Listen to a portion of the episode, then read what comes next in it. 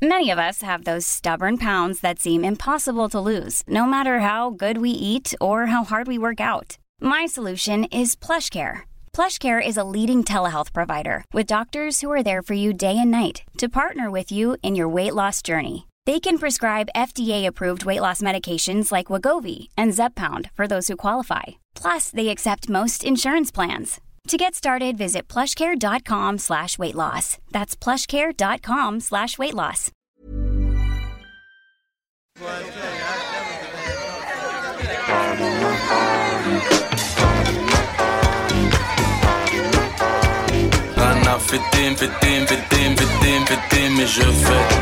Le sens de la fête, un podcast de Christophe Caillet pour Nick, la radio.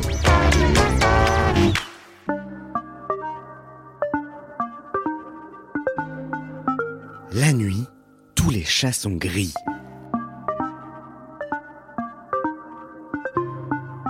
A-t-on déjà énoncé une plus grosse bêtise? À la lumière du stroboscope, les chats deviennent roses, bleus, verts, violets, arc-en-ciel. La nuit est un nuancier infini, une galerie de portraits, de singularités, un monde où les costumes anthracites tombent et où les personnalités explosent. Si la fête est toujours l'expression d'une culture ou d'une époque, elle a aussi quelque chose de profondément universel. Partir à la recherche du sens de la fête, c'est se demander en chemin ce qui nous lie en tant qu'humains. Dans cette troisième saison du podcast Le sens de la fête, en collaboration avec Village Webs, on explore la teuf avec celles et ceux qui la font ou qui l'ont faite. À l'époque, avec mon partenaire, on avait fait la Club Sandwich Marie au bout de 5 ans. Et on avait traversé tout le marais en calèche. Moi, j'étais en grosse, grosse, grosse meringue comme ça. J'étais la mariée, évidemment. Et lui était tout petit avec, euh, tu sais, comme un peu les, espèces de, de- caricatures où tu vois la grosse dame avec son tout petit mari. Tous nos amis étaient là. On a fait une photo de famille comme à un mariage. Euh, Il y avait un vin d'honneur. Enfin, on a fait un truc complètement dingue. J'avoue que ça, c'était c'était un souvenir assez, euh, assez rocambolesque. Costume de lumière, strass et paillettes. En toge romaine ou en costume de Sherazade, rien n'amuse plus Emmanuel d'Horatio que le travestissement, la métamorphose, quand soi devient un autre et à plus forte raison, une autre. En remettant le bal costumé sur le devant de la scène, ce directeur artistique et oiseau de nuit invétéré s'efforce depuis 2005 de dépoussiérer la boule à facettes et de faire revivre la douce folie disco et mondaine du Palace ou du Studio 54 de New York. D'abord, avec la Club Sandwich, une grand-messe mensuelle du tout Paris et de la mode. Une seule règle, suivre le dress code. Et ne surtout, surtout, jamais confondre costume digne de ce nom et vulgaire déguisement. Puis ensuite, avec le Manco Cabaret et le 7 ciel, des cabarets hybrides, chics et festifs, ressuscitant l'âge d'or de l'Alcazar. Si un brin de nostalgie transpire de tous ces projets, les soirées d'Emmanuel Doratio sont avant tout des aventures modernes où les créatures de beauté croisent le regard discret des célébrités. Exploration du sens de la fête référencée d'un artisan qui aime quand la nuit brille jusqu'à éblouir. Emmanuel, bonjour. Bonjour. La dernière fois que tu as fait la fête, c'était quand? Pff, Il y a un mois, un mois et demi.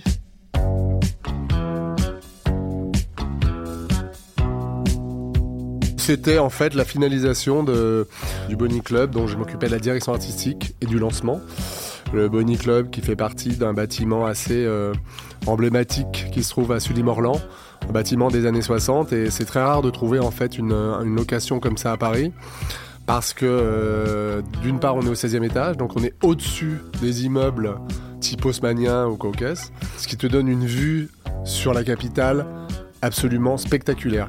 Et t'as l'impression de, de, de- de posséder Paris en fait, c'est ça qui est assez impressionnant. Donc déjà par la vue. Et voilà, donc c'était c'est la dernière fois que j'ai fait la fête pour euh, le week-end de Fashion Week. Quelque chose de festif comme on aime.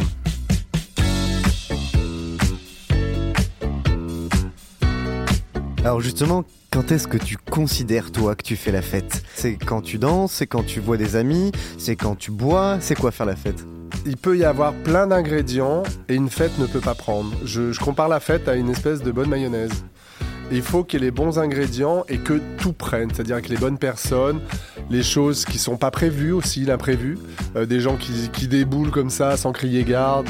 Voilà, donc c'est un, c'est un espèce de, d'osmose entre la bonne musique, euh, les bonnes personnes, euh, euh, une belle ambiance. S'il y a quelque chose d'artistique, moi, au Bonnie, j'avais mes Bunnies Girls, des danseuses, des artistes avec lesquels je travaille depuis le Manco Cabaret et qui sont toutes au Crazy Horse. En fait, une fluidité. Tu vois ce que je veux dire? Tu te poses pas de questions. Oui, tu peux danser. À l'époque, une bonne fête pour moi, c'était de danser toute la nuit. On est d'une génération, se démonter la tête, euh, tu vois ce que je veux dire? À l'alcool et, et compagnie. Et tu faisais vraiment la fête toute la nuit, jusqu'au bout de la nuit. Maintenant, la fête, je la considère plus comme euh, aussi parler avec des gens, recevoir. C'est pas danser toute la nuit.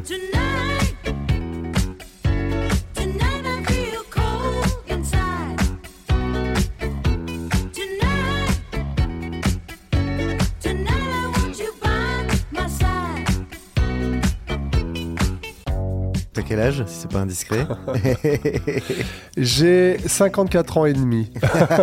Et demi. voilà, exactement. J'ai fait d'ailleurs une belle fête l'année dernière pour euh, mes 54 ans. J'ai fait une fête qui s'appelait Studio 54. Évidemment, je ne pouvais pas passer à côté. C'était un, un hommage au Studio 54 de New York Absolument, au studio à New York. Alors le studio 54, faut le savoir, ça n'a pas duré longtemps. Mais euh, le studio 54, c'était vraiment le temple de la nuit. Bon, c'était les années disco, hein, faut le savoir. hein. Le disco est quand même une, musique pour rassembler les gens. Et c'est surtout que euh, au studio, tu retrouvais... euh, les célébrités les plus hype de Liza Minnelli en passant par Alston, Great Jones et compagnie aux gens de la rue en fait, comme le palace si tu veux. C'est une référence parce que je trouve ça assez magique et en fait je voulais que sur la scène il y ait les personnages emblématiques de l'époque, c'est-à-dire Great Jones, Diana Ross, Donna Summer, Amanda Lear, Liza Minnelli, évidemment que des travestis. J'avoue j'en ai fait des anniversaires, j'en ai fait des fêtes, mais c'était c'était magique Qu'est-ce qu'il y avait de magique? Comme je te disais tout à l'heure, l'osmose, enfin les, gens, les gens qui n'étaient pas supposés être là mais qui se trouvaient à Paris, qui sont venus, euh, euh, des gens connus, moins connus, des gens qui n'étaient pas sortis euh, depuis, longtemps, qui fait partie d'une autre génération mais qui sortaient plus parce qu'ils ne se retrouvent plus aussi dans la nuit, tu vois ce que je veux dire? Une unité, tu sens vraiment une espèce d'amour, de bonheur des gens qui sont là. Et je pense que la nuit, il faut euh, beaucoup donner aux gens pour pouvoir recevoir. C'est un espèce de ping-pong en fait. C'est pas égoïste, mais tu donnes et les gens te donnent en retour.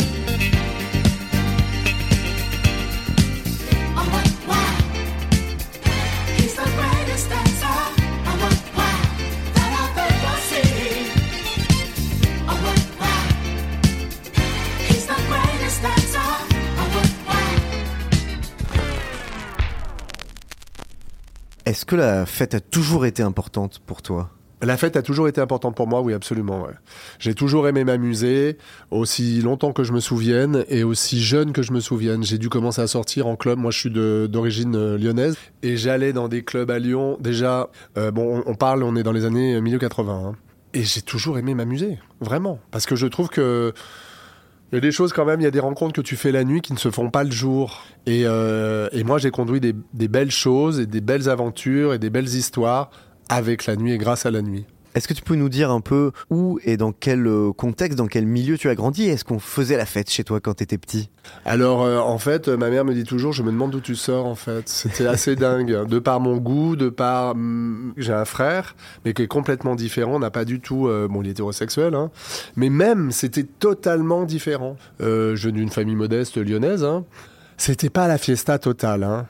Mais euh, j'avais toujours... euh, je m'évadais, en fait, dans ma tête, je pense. Tu vois Une espèce de de, de, de, choses qui me faisaient rêver à la télévision, des, des, tu vois, des émissions de télé, de variété, des choses comme ça, qui me permettaient de m'évader et de, de penser à des choses que je pourrais faire. Mais jamais je me serais imaginé que j'en serais arrivé là. Hmm, Comme quoi, par exemple, comme émission Comme t'as as des souvenirs précis Ah des- oui, oui, bah, les souvenirs précis, oui, c'est les Marités, François- euh, les Marités Gilbert Carpentier, ça c'était clair et net. J'étais fasciné par le Muppet Show, qui me, ça, me, ça me rendait complètement euh, dingue. Enfin, j'aimais, j'aimais tout ce côté euh, variety, tu vois, variety show et compagnie. Ouais, un peu le showbiz en fait. T'étais Oui, show- par le showbiz. Show business, glitter et compagnie, tu vois ce que je veux dire les paillettes, le strass. Voilà, mais ça paraît con, hein, parce qu'il y a plein de gens qui sont attirés par ce genre de choses. Mais euh, euh, je trouvais ça magique, ça me faisait rêver en fait.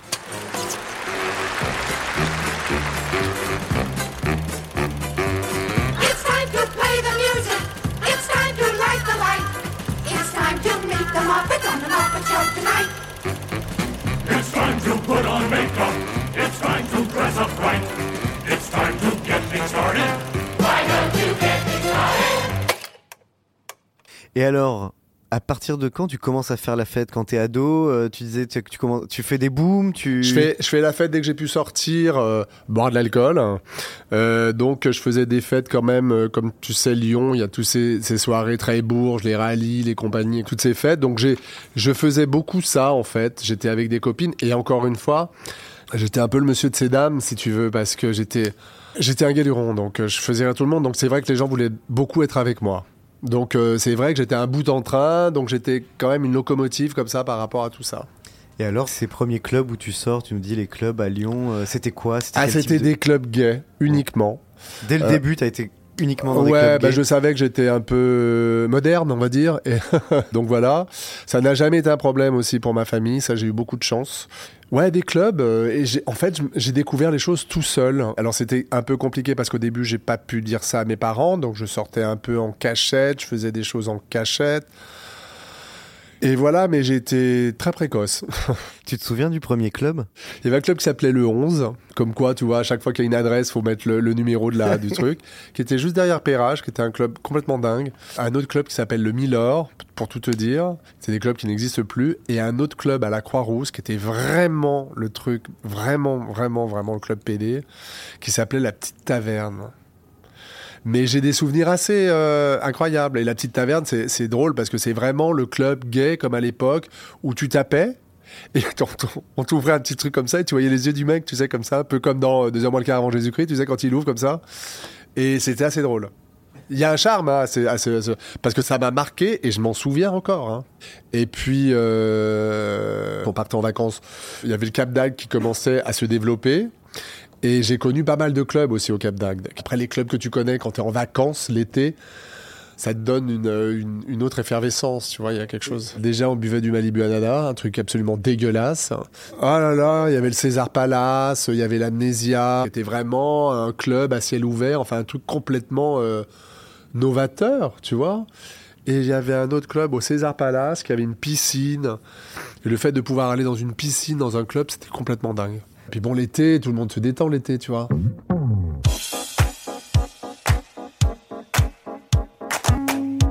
Alors, c'est où les, les premières soirées où tu sors à Paris C'est où? Oh, bah c'est. euh, bah, je te dis, il y avait le palace, les bains-douches. Euh, Il y avait un endroit qui s'appelait le Broad. Le palace, les bains-douches, euh, comment t'arrives là-bas? Parce que t'achètes Guépier et tu vois ce qui se passe dans Guépier, les photos, les machins. Ah, Guépier, c'était quand même le- la Bible. euh, c'était vraiment le premier magazine euh, pour les gays. Tu vois ce que je veux dire? C'était un peu la presse de l'époque parce qu'il faut savoir qu'il n'y avait pas de téléphone portable. Euh, Il n'y avait pas d'internet. Donc tu te démerdais un peu avec euh, ce que les gens te disaient, euh, les magazines euh, branchés en quelque sorte de l'époque, même tout ce qui est aussi Vogue et compagnie, tu vois ce que je veux dire? Ils parlaient quand même aussi de, de la nuit, enfin moins de la nuit orientée. Mais voilà, puis après tu fais des rencontres et les gens t'emmènent dans des endroits, tu vois. Le palace, du coup, tu l'as beaucoup fréquenté? Euh, Palace, j'ai beaucoup fréquenté. Ouais, j'ai connu le Palace la première fois. J'habitais pas à Paris. J'étais venu spécialement euh, à Paris euh, en TGV Orange pour euh, pour venir au Palace et, et, et au bain douche. Et après, oui, je l'ai beaucoup fréquenté. Ouais. Quels sont tes souvenirs? Oh, des fêtes costumées au Palace. euh, et puis la grandeur de enfin la, la beauté, la grandeur de l'endroit. Et ce qu'il y avait au Palace aussi, c'est que tous les dimanches, il y avait un tea dance.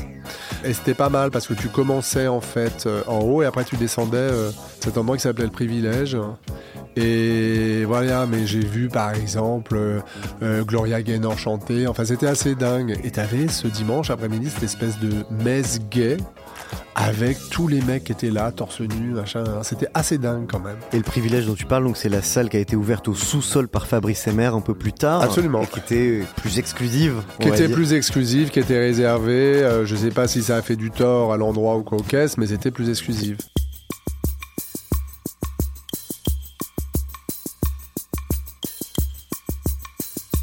J'avais vu euh, dans ta bio Instagram que tu te définissais comme metteur en fête. Ouais. C'est une expression, me semble-t-il, de Fabrice Emer, le fondateur du Palace. Est-ce que c'est un hommage? Euh, écoute, euh, je vais te dire, on nous avait, c'est comme ça qu'on nous avait qualifié à l'époque quand j'avais fait l'Opéra Garnier. C'était vraiment le dénominatif, c'était metteur en fête, et je trouve ça pas mal. Et c'est vrai, j'ai su qu'après que Fabrice en avait parlé.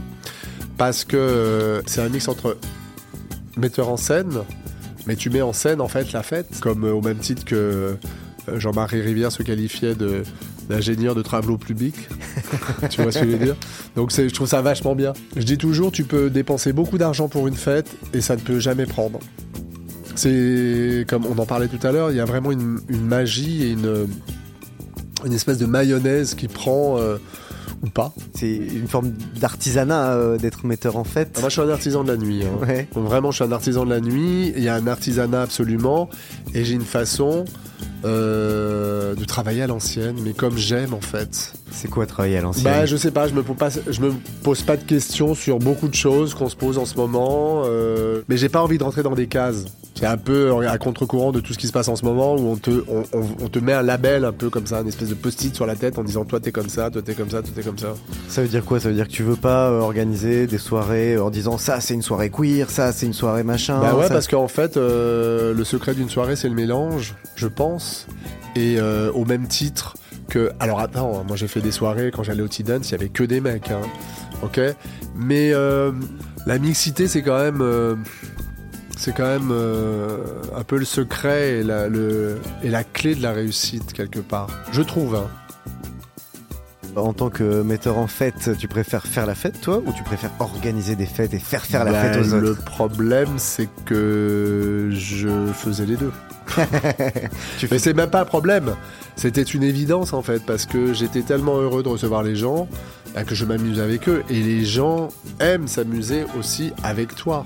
Tu vois, euh, tu vois ce que je veux dire? Donc pour bien mettre en fête, il faut faire la fête. Ben je crois.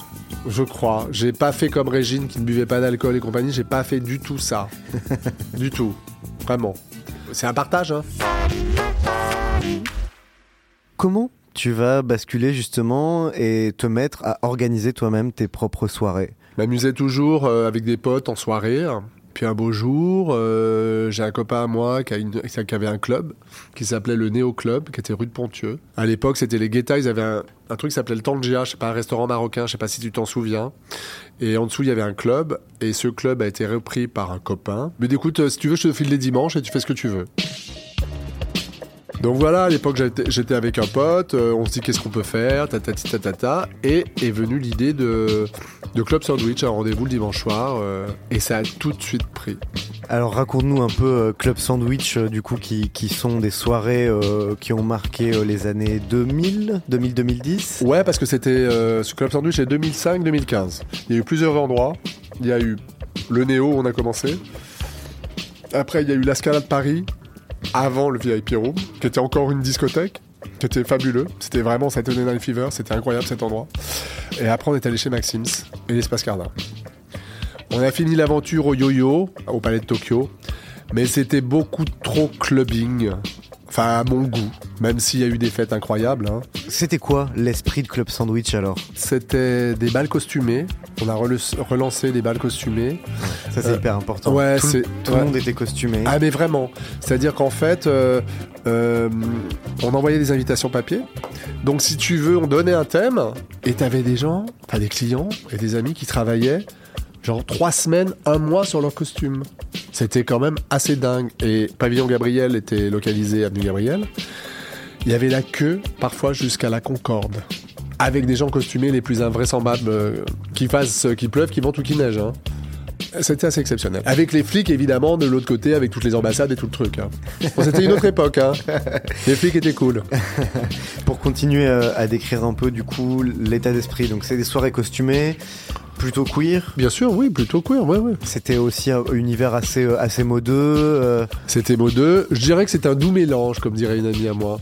Un doux mélange qui euh, mariait euh, euh, la mode, l'art, le cinéma, les petites pupus, les, les nouvelles générations, les copines des copains qui se mettaient pour la première fois en créature, tu vois. Ouais, c'était vraiment un mélange incroyable. on arrive, on rentre dans une soirée Club Sandwich vraiment au, au moment au peak time.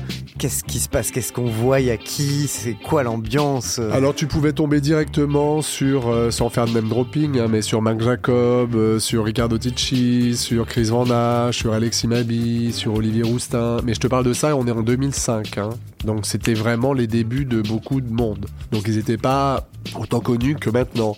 Donc tu pourrais tomber là-dessus, euh, des actrices, des journalistes. et ce qui est très excitant, je l'avoue, et je me mets toujours moi à la place de mes clients et amis, c'est de faire la fête en fait dans un même endroit où il y a des personnalités et où il y a ces gens. Non, en 2005, ça n'existait pas les smartphones. Nous, on avait des photographes, on avait un photographe attitré, donc il prenait des photos pour euh, immortaliser les moments. Et c'est vrai que c'était encore, encore plus libre parce que euh, on n'arrivait pas encore à faire des photos et compagnie. Parce que le téléphone a quand même bien niqué la nuit. hein. Ouais. Ah ouais.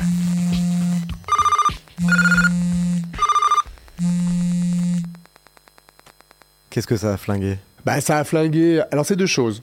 Ça te fait une publicité et une, euh, une visibilité par rapport à d'autres personnes, par rapport à un lieu, pour faire venir les gens. Mais en même temps, euh, bah, ça fait fuir les gens parce qu'il y en a qui, qui s'y posent quelque chose d'un truc ailleurs, donc les gens se cassent. À l'époque, quand tu étais dans un club, bah, tu restais toute la nuit. Puis ce qui se passait dans le club restait dans le club. Ce qui se passait dans le club restait dans le club. Là, les gamins, tu les vois tous, ils sont rivés. Je dis pas que j'utilise pas beaucoup mon portable, hein, mais les gamins sont rivés sur leur portable sans arrêt, sans arrêt, sans arrêt.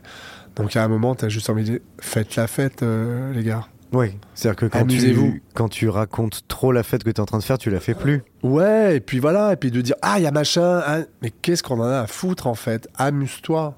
Et vis pour toi surtout, et pas vis pour les autres. Au niveau des costumes, c'était quoi les thèmes? Il y a eu quoi? C'est quoi tes thèmes euh, Oh là là, mon dieu, les thèmes. Euh, Far West, il y a eu euh, bon les fêtes d'Halloween qui étaient quand même des fêtes mémorables. Diabolic Dolls, euh, pendant les Fashion Week, Super Wigs, euh, le bal noir, Casanova, Drôle d'oiseau. Ton costume euh, le plus fou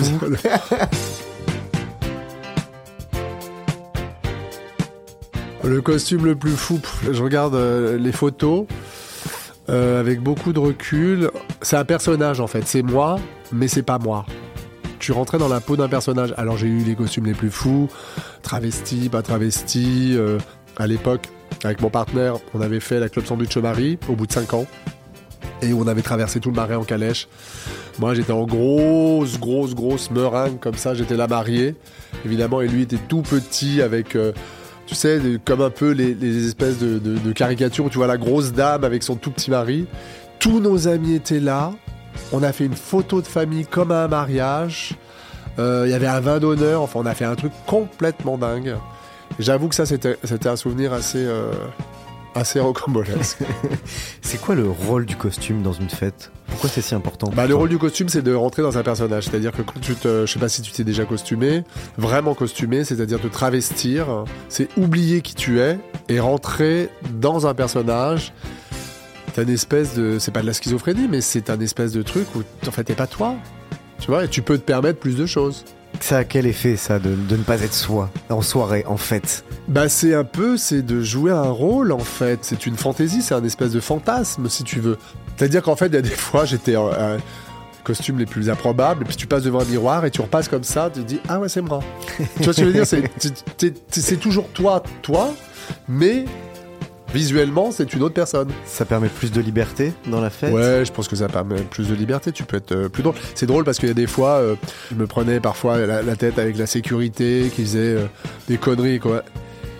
Et à la fin de la soirée, je dis mais comment en fait les mecs, ils peuvent, je peux être plausible quand je m'excite devant des mecs en les engueulant avec la tête que j'ai, le costume que j'ai. tu vois ce que je veux dire? Les mecs rigolent. C'est quoi ce guignol? Dans les interviews, souvent on me dit euh, la nuit, ça permet d'être enfin soi-même. Parce que dans la société, au jour le jour, on joue un rôle. Et la nuit, on peut enfin être qui on est vraiment.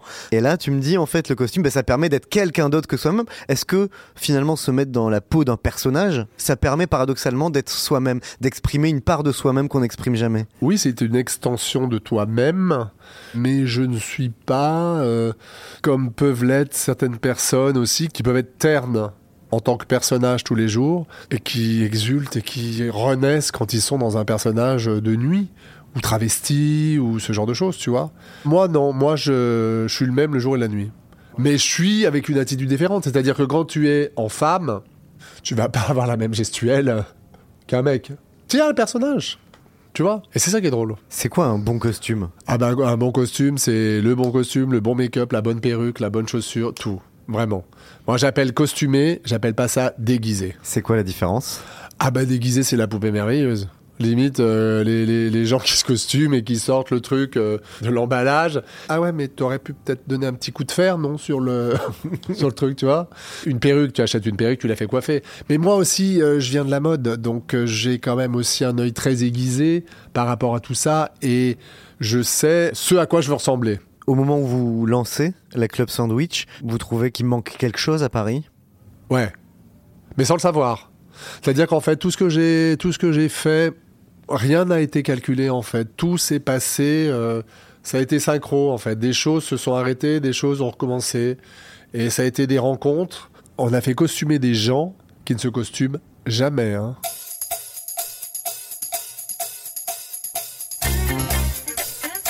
Musicalement, qu'est-ce qu'on pouvait entendre dans les Club Sandwich? Sur quoi on danse? Disco, house, principalement. Et encore une fois, la disco, ça rallie, enfin, ça rassemble les gens. hein. C'est vraiment quelque chose d'assez exceptionnel. Je pense qu'on écoutera tout le temps, tout le temps, tout le temps, tout le temps la disco. hein.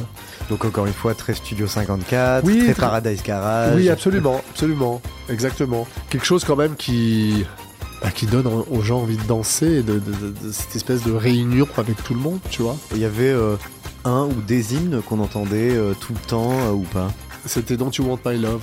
Debbie Jacobs Absolument. David Jacobs. Don't You Want My Love. Tu l'écouteras. C'est fabuleux. Ça, c'était un peu un hymne.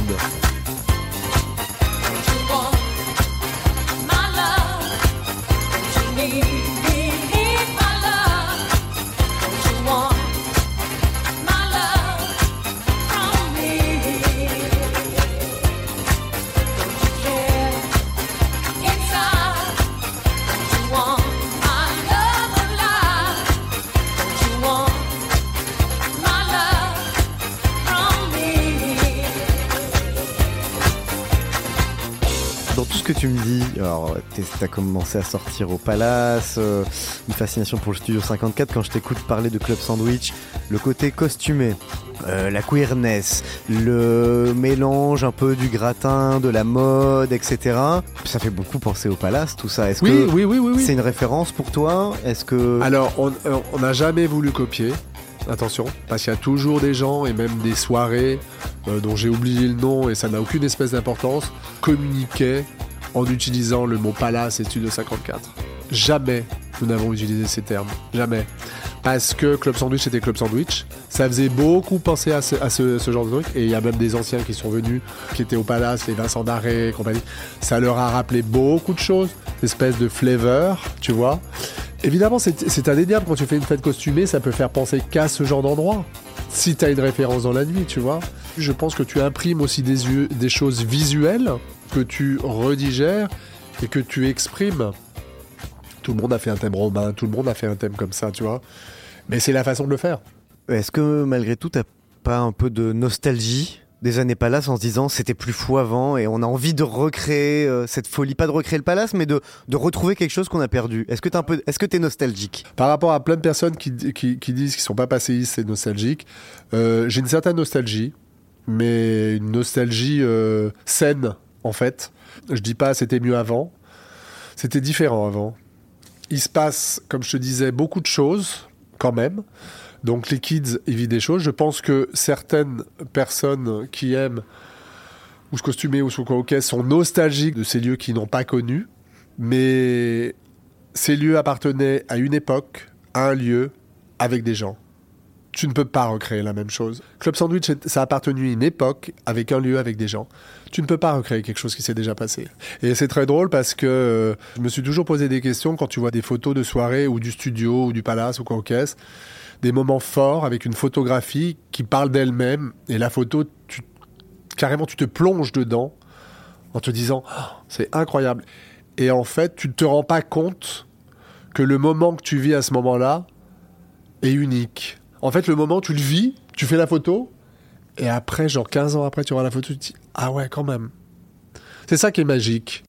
Au Palace, comme au Club Sandwich, euh, c'était un rendez-vous aussi de tout le monde de la mode, Oui, qui dans un cas comme dans l'autre fréquentait ces soirées et faisait aussi l'attrait de ces soirées.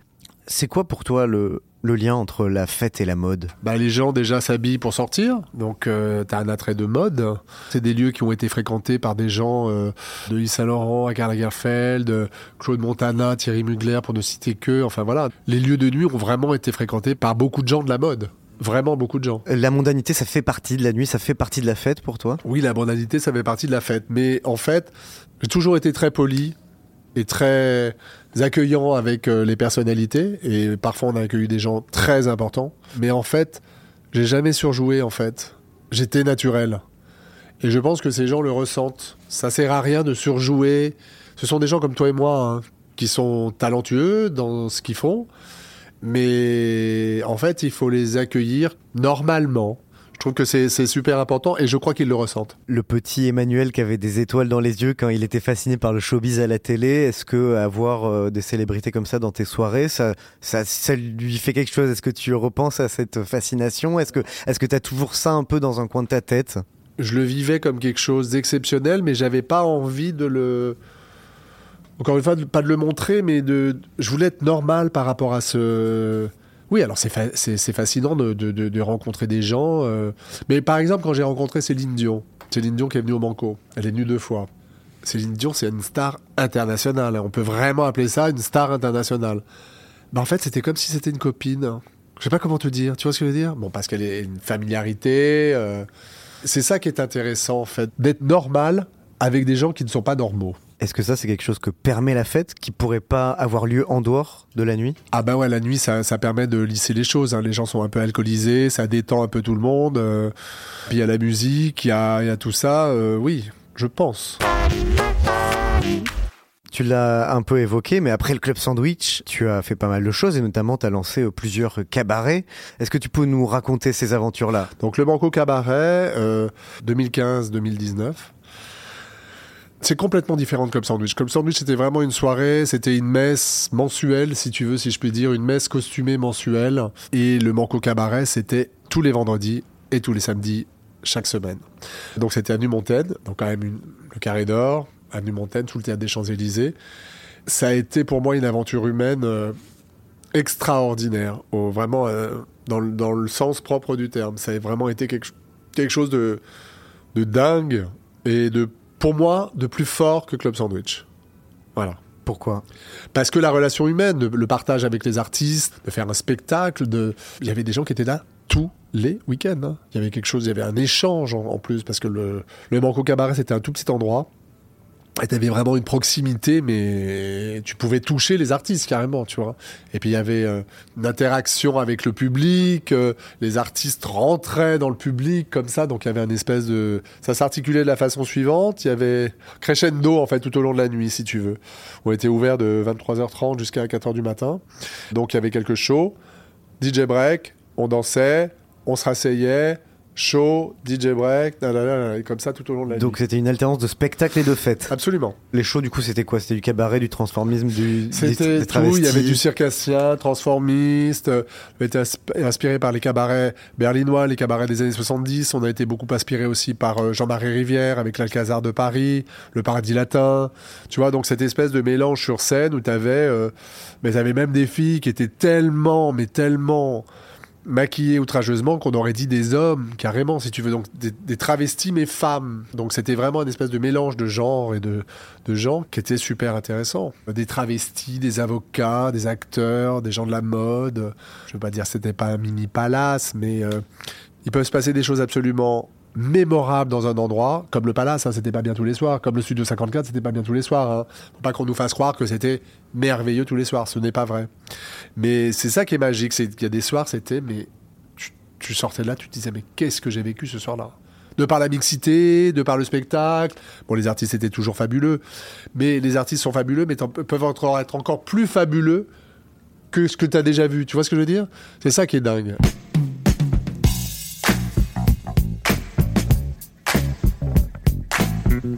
D'avoir cette alternance comme ça de, de show et, euh, et de danse, de dance floor, etc. Du coup, est-ce que la soirée se transforme encore plus en, une aventure, quoi? Tu t'embarques dans un truc? Oui, absolument. Alors il a fallu imposer ça. hein. Parce que quand on a ouvert, les gens ne comprenaient pas. C'était un ovni. hein. Les gens ne comprenaient pas qu'il y avait le spectacle, qu'il fallait s'asseoir. En plus, interdit de filmer, interdit de prendre des vidéos. Parce qu'il y avait de la nudité. Et donc, euh, on a imposé ça. Alors, ceux qui ne comprenaient pas bah, ne revenaient pas.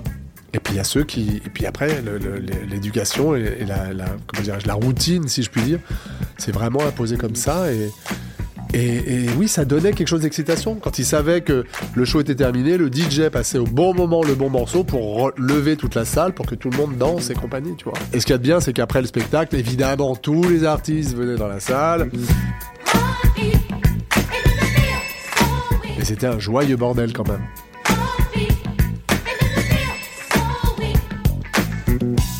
Historiquement, euh, dans le cabaret, il y a quelque chose euh, d'assez euh, subversif, j'ai envie de dire, avec Il y avait des messages aussi un peu, pas politiques, mais il y avait quand même des messages, Voilà. tu vois. Est-ce que ce côté subversif, un peu politique, on le retrouvait dans le Manco? Ça- je te coupe, hein, ça a toujours été le cabaret, c'est son identité propre. hein.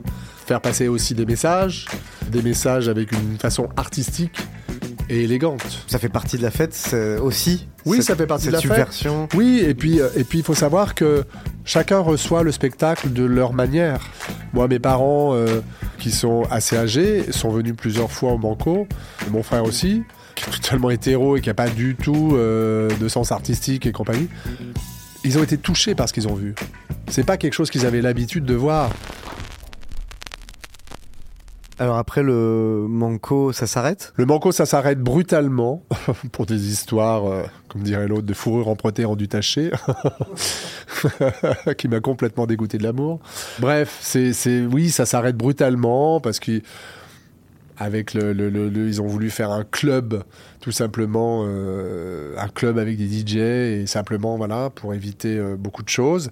Pour moi, c'est toujours, euh, j'ai toujours un passement au cœur quand je revois des photos, des vidéos du Banco parce que c'est très difficile de, de créer quelque chose comme ça.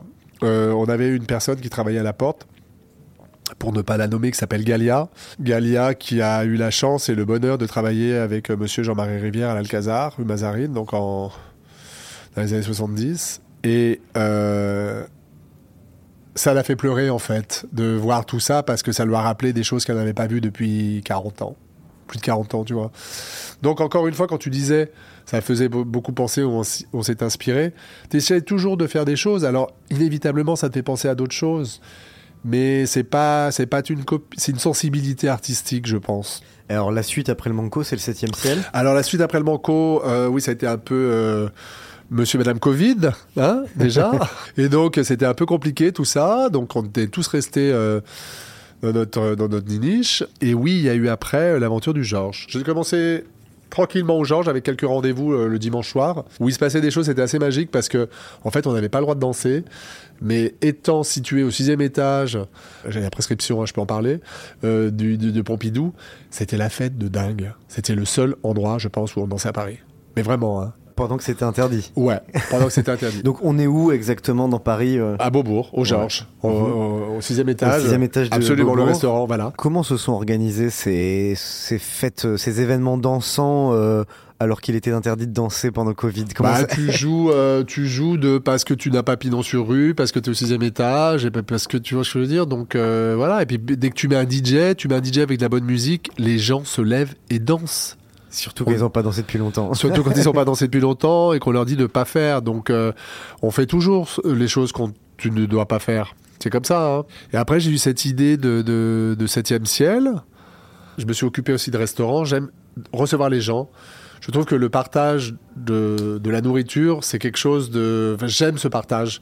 De les accueillir pour dîner, de leur montrer un spectacle pendant le dîner, à l'ancienne, hein, et de les faire danser après. J'aimais beaucoup cette idée. Donc cette idée de septième ciel m'est venue.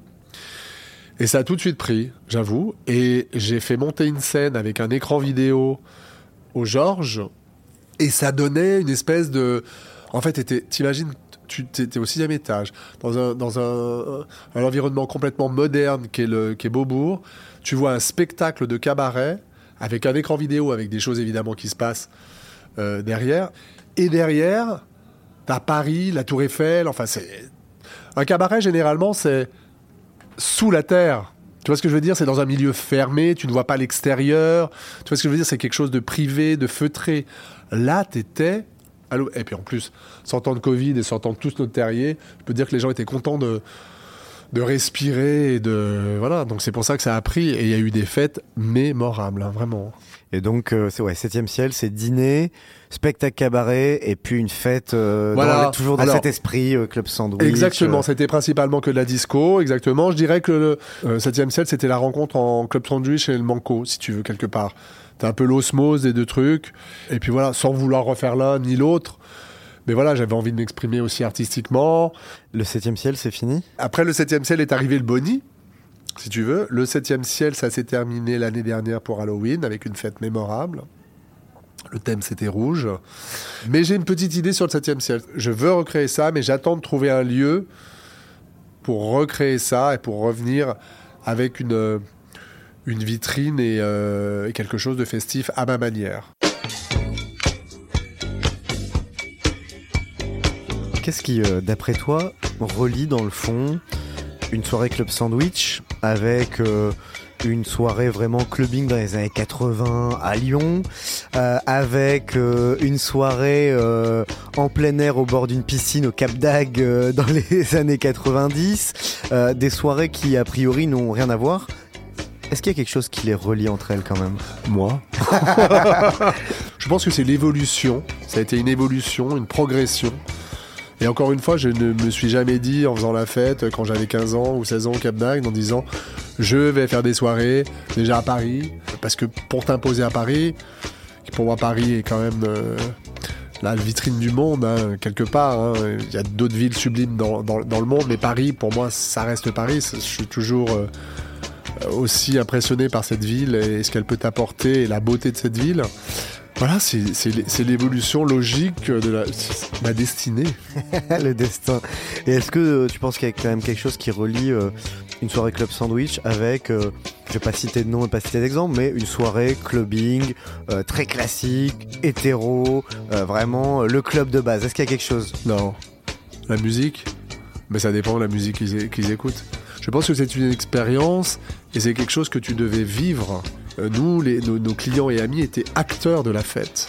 Mais quand on parlait de nostalgie tout à l'heure, je, je suis pas nostalgique de Club Sandwich. J'ai plus un passement au cœur avec le, avec le Banco. Voilà, parce que c'est plus une aventure, euh, une aventure humaine, même si les deux étaient des aventures, hein, mais il y a plus quelque chose de... Club Sandwich, on a décidé de l'arrêter. Euh, Le Banco, on n'a pas décidé de l'arrêter. Il y a un sujet qui est souvent un peu tabou quand on parle du monde de la nuit et de la fête, c'est la drogue ou au moins l'alcool, alors que ça fait euh, partie euh, Bah oui. de la fête. Toi, c'est quoi ton rapport à ça? Qu'est-ce que tu penses de la place des, de- des substances en général et j'inclus la- l'alcool dans la fête? Bah écoute, je pense qu'il y a eu plein de périodes euh, dans l'histoire de- de- du clubbing et, de, et de la- des soirées euh, qui appartenaient à certaines drogues, je pense. Ce serait complètement se voiler la face en disant tu fais une soirée sans drogue ou sans alcool, enfin sans alcool et sans drogue. Tu vois, j'ai à un moment donné, les gens sont tous responsables de ce qu'ils font. Les gens s'échappent comme ils le peuvent. Et je pense que ça peut pimenter. L'alcool, c'est évident, hein, de toute façon. Voilà. Et après, tu trouves ton truc euh, où tu veux. Mais il n'y a pas de nuit sans alcool. C'est clair. Pourquoi? Bah, parce que ça t'enivre. Parce que au même titre qu'un costume, euh, c'est-à-dire qu'avec l'alcool, euh, ça désinhibe. Sur certaines personnes, ça agit pour pouvoir euh, exprimer quelque chose que tu ne peux pas exprimer euh, quand tu es le matin à 9h au bureau.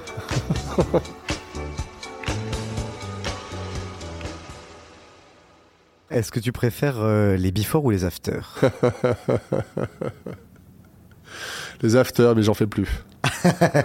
j'en fais plus, mais j'en ai fait beaucoup. J'ai beaucoup, beaucoup, beaucoup, beaucoup, beaucoup ri. Beaucoup ri. Parce que moi, je suis sorti aussi pour m'amuser. Et je me souviens de, de soirées mémorables. Donc, euh, oui, oui, oui, non, non, les afters, évidemment. Les afters, c'est tellement drôle, c'est n'importe quoi. Before, c'est trop calme.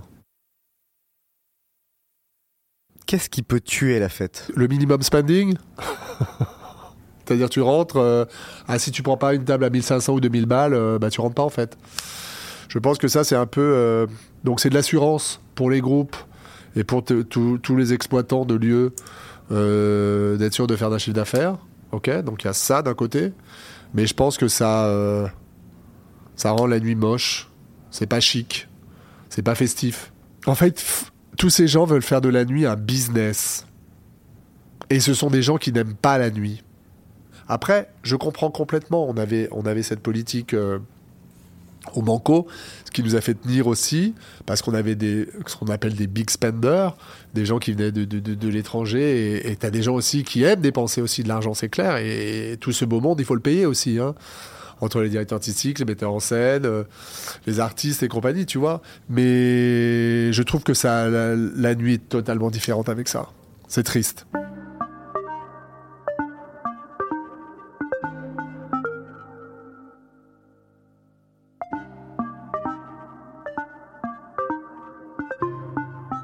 Qu'est-ce que c'est pour toi au final que le sens de la fête, que sa raison d'être profonde?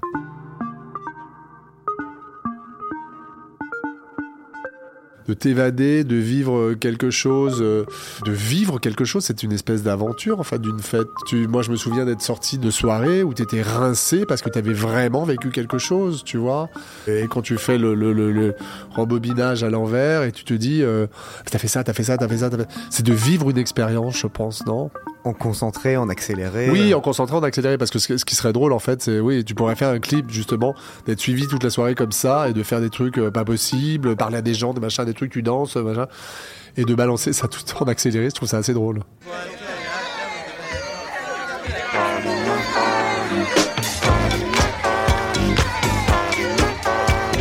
Le sens de la fête est un podcast de Nick la Radio, écrit et animé par Christophe Paillet.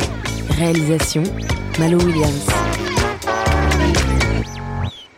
Si tu ne devais choisir qu'une seule track, un seul morceau de musique ultime pour faire la fête, toi, le morceau qui te fait vriller immédiatement.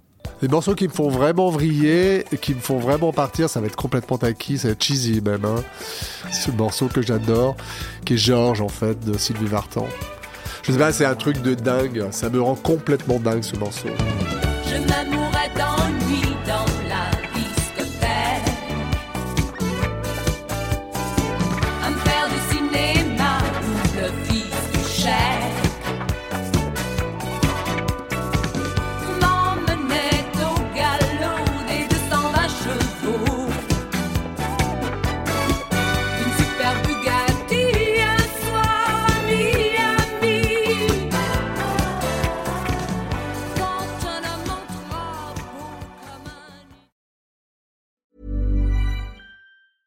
Hey, it's Danny Pellegrino from Everything Iconic. Ready to upgrade your style game without blowing your budget? Check out Quince. They've got all the good stuff shirts and polos, activewear, and fine leather goods, all at 50 to 80% less than other high end brands. And the best part? They're all about safe, ethical, and responsible manufacturing. Get that luxury vibe without the luxury price tag.